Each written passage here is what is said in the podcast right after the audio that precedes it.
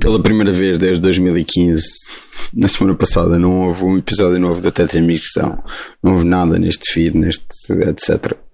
É um bocado estranho e triste e má onda e peço desculpa por isso e estou sempre a pedir desculpa e estou sempre a dizer que pá, se calhar vai voltar a haver episódios com pessoas, mas não está a acontecer e mesmo esse episódio já estava atrasado, ou seja, estou com vários episódios uh, de atraso.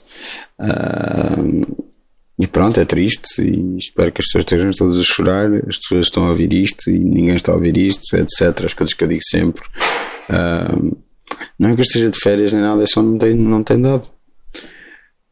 Pronto, não interessa. Entretanto, o episódio de há duas semanas para agora vi o Rainun da Fred Zinnemann, do qual eu tinha falado no episódio anterior em relação ao, ao Rio Bravo, porque o Rio Bravo era uma resposta reacionária ao Rainun, que é um filme escrito pelo Carl Foreman, que é mais ou menos uma alegoria para a lista negra e o macartismo, apesar do Fred Zinnemann ter, ter dito que não estava a pensar nisso quando fez o filme e não, não queria que fosse. Um, pá, é uma coisa tem o Gary Cooper, que é sempre bom, Grace Kelly e um jovem Lloyd Bridges, que tinha tipo quase 40 anos, mas mesmo assim contrasta muito com a figura de Lloyd Bridges uh, que eu cresci a ver, não é? Senhoras com aquele cabelo magnífico branco que o, que o filho Jeff herdou, mais ou menos, não é? Uh, e que é uma figura que eu não tenho muito presente em novo.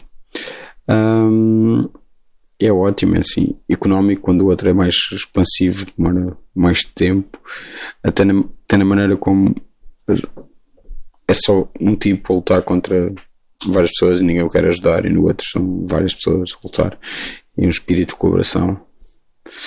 Uh, também é um bocado se, se, se o Rainun era anticomunista, pôr pessoas todas a colaborar por um bem melhor também.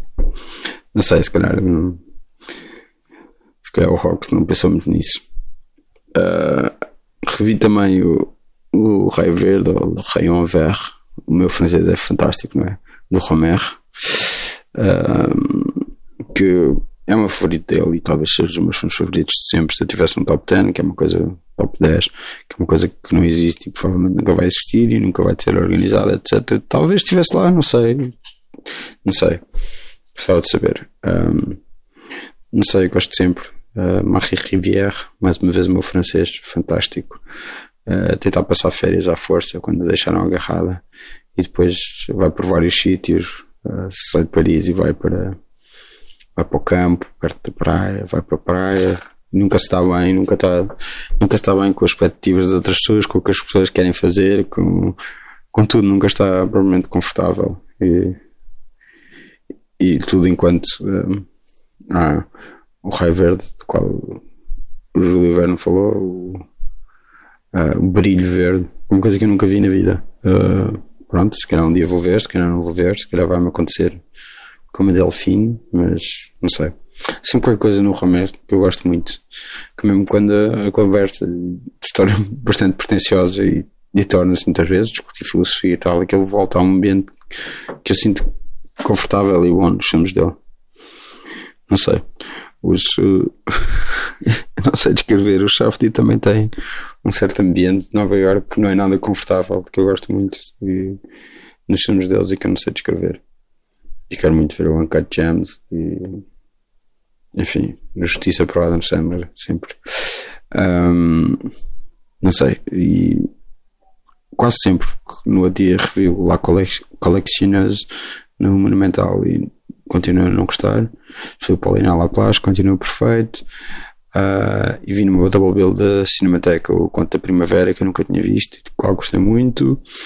Um, é uma coisa que eu gosto, eu nunca vi tipo filmografia completa dele, que é uma coisa limitada, mas também é uma coisa uh, prolífica. Ele fazia tipo um filme por ano, por nada.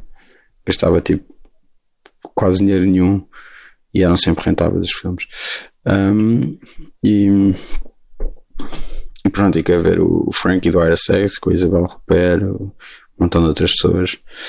Uh, que não inclui, infelizmente, o Alfred Molina, que fez os dois últimos filmes dele, pelo menos, né? Ele aparece alegadamente, tipo, numa cena, numa cozinha, só naquela onda de malta, este filme vai melhorar agora um bocadinho, tudo aquilo em que o Alfred Molina entra, melhora pela presença dele. Tipo, Boogie Nights, o filme tem umas duas horas antes dele aparecer e, e está a ser ótimo e de repente aparece o Alfred Molina e fica melhor. É tipo, olha um Alfred Molina, toma. É, é bom. Uh, continua a interpretação dele como o Dr. Octopus no, no Spider-Man 2 continua a ser perfeita e acho que o Alfred Molina é, em geral, bom, uma coisa positiva, acho eu, no mundo.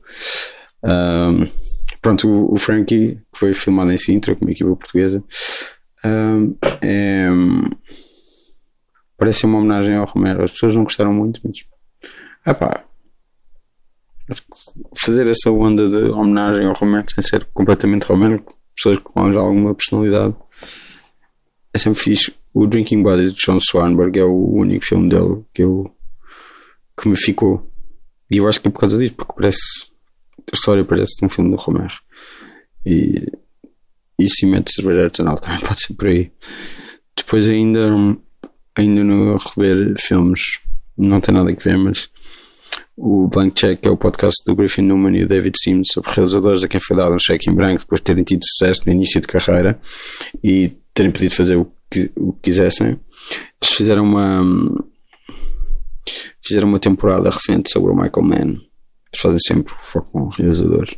Então no outro dia, já há umas semanas, ouvi o episódio sobre o Miami Vice, o filme. Não, eles também têm um sobre o episódio piloto do, da série, mas foi mas neste caso foi sobre o, o, o filme. Um, e fiquei com vontade de rever o, o filme e filo ontem. Um, eu vi o filme quando estreou, ou foi no Monumental na Residence, não tenho bem a certeza, mas foi num deles, em 2006, já há muito tempo, e sempre me pareceu o melhor filme de ação dos anos 2000 extremamente confuso, muito mais confuso do que eu me lembrava, não sei, quando era miúdo, se calhar achava que era menos confuso e agora acho que é mais confuso, mas mesmo assim dá para ir seguindo, etc. E sempre achei que o digital envelheceu mal, mas o digital neste filme não envelheceu mal. Não sei. Uh, continua, continua a ter, pá, como é bastante, infelizmente, bastante comum no Man, uma das piores bandas sonoras de sempre, com, com sei lá, tipo várias canções da Audience Live, lá o que é, e, e, e, montes de new metal, incluindo uma versão new metal de In the Air Tonight de Phil Collins, que também foi usada no, no episódio piloto da série, não é? Da qual o, o Man era produtor executivo. Um, e, esse, ele é muito mau a escolher bandas sonoras. Impressionante, não sei como é que ele acerta em tão mal. O Hits também tem uma banda sonora terrível e tem aquele aquele Al no limite de tolerável daquela caricatura dele próprio em que ele se foi tornando ao longo dos últimos anos mas não interessa supostamente vai haver uma sequela ou o que é tipo como está sempre a fazer mil projetos depois não, não acontecem ninguém se quer meter neles uh, e eu até opa, eu vi o Black Hat e achei ok no cinema já percebi por onde é que aquilo podia ser fixe. Eu curto o Chris Hemsworth como ator. Um, acho que é tanto ridículo e já não é aquela coisa, a maneira como ele filmava pessoas altamente competentes e focadas no seu trabalho, pessoas são quase sempre homens, né? Uh, melhor do que toda a gente no trabalho e, e a forma como isso toca uh, arruina a vida pessoal deles, etc o Thief, o Manhunter, o, um, pronto, é um, é um realizador do qual gosto muito e sabe umas coisas e sabe fazer umas coisas e, e não tem nada a ver com o Homer. Uh, pá, mas a banda sonora é tão má, sério. Ainda por cima é feita, a banda sonora original é feita por Organized Noise. Uh, aquela equipa de produção, o Sleepy Brown e o Rico, como é que ele se chama? Chama-me o nome dele. Um documentário sobre eles no Netflix em que, em que o Didi vai falar uh, e diz que, que, era o aniversário dele e que ele só está ali a falar porque é Organized Noise e é tipo a cena para ele. Eles produziam Outcast, eram os produtores da equipa de produção da Dungeon Family, que era da Dungeon, que era o estúdio dessa malta toda, Outcast, Goody Mob. Uh, e esse pessoal da Atlanta que andava por lá. E, e esse documentário é um bocado estranho. Essa parte do dia a falar no aniversário dele e depois vem um gajo que lhe vem trazer o seu shot de champanhe ou lá o que é, enquanto ele está a falar. Uh, que depois foi ele que pediu para incluir, só para mostrar luxo. Pá, e há a parte de, dos organizadores estarem tipo um bocado. Hum, uh, se nos Grêmios todos que o Outcast tem, eles têm é, Grêmios é, em malhas em que nós não trabalhamos e tal. Também produziram uh, Waterfalls de TLC. Crazy Sexy Cool, um dos melhores álbuns de tempo, né? Um, e Unbreak My Heart, Tony Braxton, acho eu, sim. E um monte de outras coisas. E eles estão um bocado tristes por só de que já só querem trabalhar sozinhos e não, e não recorrerem a eles para os grandes êxitos. É, é interessante. Uh, recapitulando, o que é que se pode dizer uh, disto. Também vi o Hollywood Boulevard, que é o primeiro filme do Joe Dante, é o Joe Dante e o Alan Arquez, como é que ele se chama? Um, e ok, é um filme feito com com os certos de outros filmes, quadros de outros filmes da da produtora do Roger Corman um, que eles foram fazendo um, Alan Arcas vai sobre uma atriz, uma aspirante atriz, chega a Los Angeles e vai fazendo vários filmes. E pronto, isso usam sempre bocados desses, desses filmes da, da New World Pictures. Uh, e era tipo para fazer o filme mais barato da coisa.